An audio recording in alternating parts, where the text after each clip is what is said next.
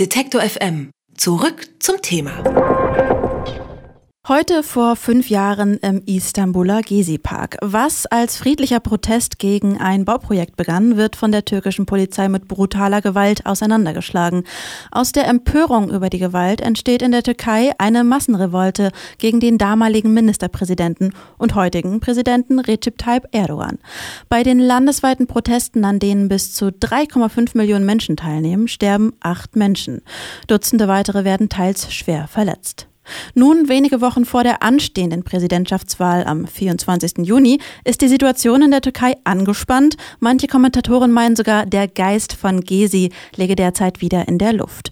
Wie die aktuelle Stimmung in der Türkei ist und was das für die kommenden Wahlen bedeutet, frage ich Julia Hahn. Sie ist die Türkei-Korrespondentin der Deutschen Welle und lebt und arbeitet in Istanbul. Hallo, Frau Hahn. Hallo aus Istanbul. Was tut sich denn am Gezi-Park eigentlich in diesen Tagen? In diesen Tagen nicht viel. Der Gezi-Park ist ja nach den Massenprotesten vor fünf Jahren auch komplett äh, rekonstruiert und umgebaut worden von der Regierung. Dort äh, sind jetzt Proteste absolut äh, verboten, also Sperrzone für Demonstranten. Alles wurde zubetoniert, wo vorher noch Straßen waren, ist jetzt also Beton. Auch heute, gerade an dem Tag, hören wir, ist alles abgesperrt. Das war für uns auch in letzter Zeit schwierig, da, dort noch zu drehen. Ähm, also der Kameramann und ich wurden dann auch von den Zivilpolizisten, die dort im Einsatz sind, äh, gebeten, da jetzt wegzugehen.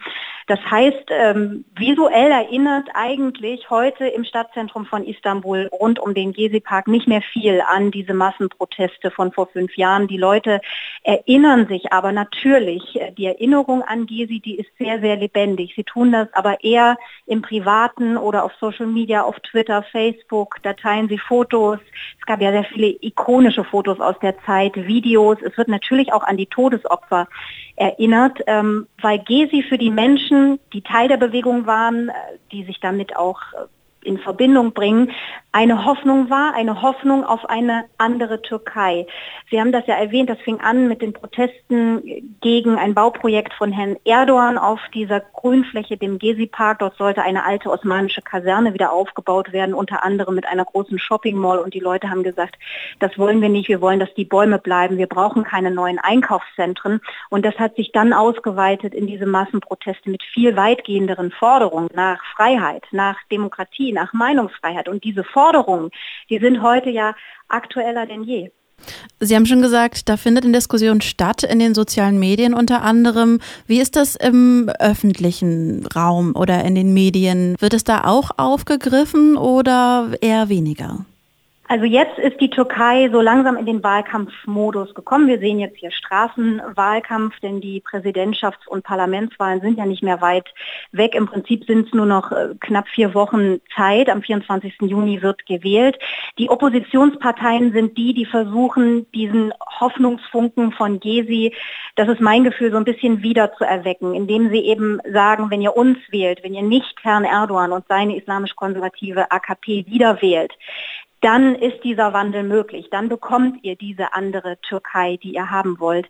Jetzt ist natürlich die große Frage, welche Chancen hat die Opposition, wie realistisch ist das? Man kann ja nicht eins zu eins von Twitter und Social Media in die Realität übertragen. Wie stehen die Chancen? Die Opposition hat äh, im Kampf um das Präsidentenamt im Prinzip drei wichtige Herausforderer. Keiner räumt diesen Herausforderern die Chance ein, dass sie in der ersten Runde mehr als 50 Prozent, das ist die notwendige Mehrheit, schaffen. Die Hoffnung ist eher, dass sie verhindern können, dass Herr Erdogan diese 50 Prozent Mehrheit bekommt und ihn dann vielleicht sogar in eine zweite Wahlrunde zwingen können. Und dann müsste er antreten gegen einen verbliebenen Oppositionskandidaten, hinter dem sich dann vielleicht alle Oppositionswähler versammeln können. Das ist sozusagen die Chance, die die Opposition jetzt sieht bei dieser extrem wichtigen Wahl, nach der sich hier in der Türkei das gesamte politische System komplett verändern wird. Sie versuchen ja auch, dieses Thema äh, journalistisch äh, zu berücksichtigen. Also Sie haben gerade schon gesagt, mit dem Kameramann wollten Sie am Gezi-Park äh, drehen. Ist das unkompliziert möglich oder werden Ihnen da vielleicht auch Steine in den Weg gelegt? Also Die Sache ist die, dass hier in der Türkei selbst die Zivilpolizisten oder Polizisten oft nicht wissen, was ist erlaubt oder was ist nicht erlaubt. Wir sind hier akkreditierte Journalisten, das heißt, wir haben eine Pressekarte, die wir vorzeigen können und damit auch äh, sozusagen beweisen können. Wir sind Journalisten, die Regierung hat uns eine Akkreditierung gegeben, aber im Alltag hat man das Gefühl, ähm, dass diese Pressekarte nicht die Plastik wert ist, auf der sie gedruckt ist, weil man sie dann vorzeigt und dann wird einem trotzdem plötzlich an einem Ort, an dem man eigentlich immer drehen durfte, gesagt, hier dürft ihr aber nicht drehen. Also wir haben doch Momente, wo wir dann mit Zivilpolizisten aneinander geraten und eine ganze Weile diskutieren müssen, aber dann eher äh, den Rückzug antreten, weil wir wissen, diskutieren bringt nichts, wir kommen dann auch nicht weiter. Und ganz oft ist es auch so, dass es für uns einfach sehr schwierig ist, Zugang zu bekommen zu Regierungsvertretern, zu AKP-Vertretern, weil wir natürlich, und das ist mir sehr wichtig, äh, beide Seiten der Medaille zeigen wollen. Was sagt die Regierung, was sagt die Opposition? Oppositionskandidaten haben viel größeres Interesse, auch gerade mit ausländischen Medien zu sprechen. Ähm, die Regierungsvertreter wittern dann immer gleich böse Absicht oder ich weiß nicht, was die Gründe sind. Aber das ist eigentlich unsere Herausforderung hier als als Journalisten, dass wir die Möglichkeit haben, so objektiv wie möglich unsere Recherchen zu machen und dann auch zu berichten. Aber man muss natürlich sehen, wenn man aus diesem Land berichten will, und das will ich, das wollen wir alle, dann müssen wir schauen, wie schaffen wir das, ohne dass wir unsere Ansprüche an die eigene Arbeit, unsere Objektivität, ähm, unsere Sorgfaltspflicht verlieren. Mich interessiert auch, was die türkische Bevölkerung jetzt neben dem ähm, Geist von Gezi, wie man jetzt äh, sagt, beschäftigt. Was sind die Themen, die jetzt für die anstehende Wahl am 24. Juni, was sind die Themen, die da ja entscheidend sind oder gerade auch besprochen werden? Ein sehr großes, wichtiges Thema ist die Wirtschaftslage. Wir haben ja in den vergangenen Wochen und Monaten gesehen, der die türkische Lira ist auf einer Art Achterbahnfahrt. Die Inflation hier im Land ist sehr, sehr hoch. Das heißt, äh, Alltagsgüter, Benzin, Lebensmittel etc., das wird immer teurer für die Verbraucher hier. Das frustriert viele Leute. Viele sagen auch, die Arbeitslosigkeit ist hoch. Das heißt, die Wirtschaft, die eigentlich immer der große Trumpf war von äh, Herrn Erdogan, denn mit der Wirtschaft ist er ja auch an die Macht gekommen. Er hat ja sehr viele Reformen angestoßen, hat die Türkei also zu einer großen Wirtschaftsmacht hier in der Region gemacht.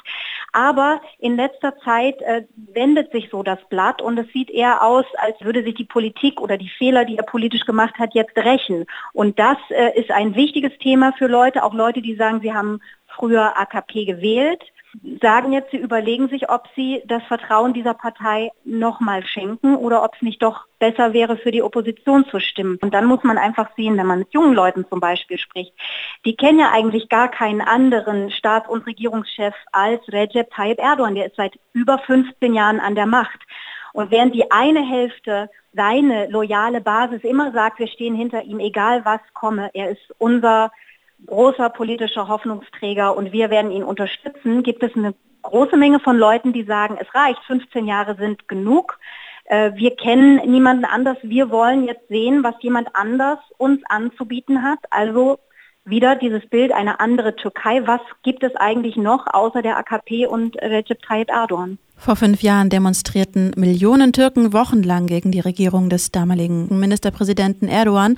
Was heute noch von den sogenannten Gezi-Protesten zu spüren ist und wie es um die Stimmung in der Türkei aktuell steht, darüber habe ich mit Julia Hahn gesprochen. Sie lebt und arbeitet als Korrespondentin der Deutschen Welle in Istanbul. Vielen Dank für das Gespräch. Vielen Dank. Alle Beiträge, Reportagen und Interviews können Sie jederzeit nachhören im Netz auf detektor.fm.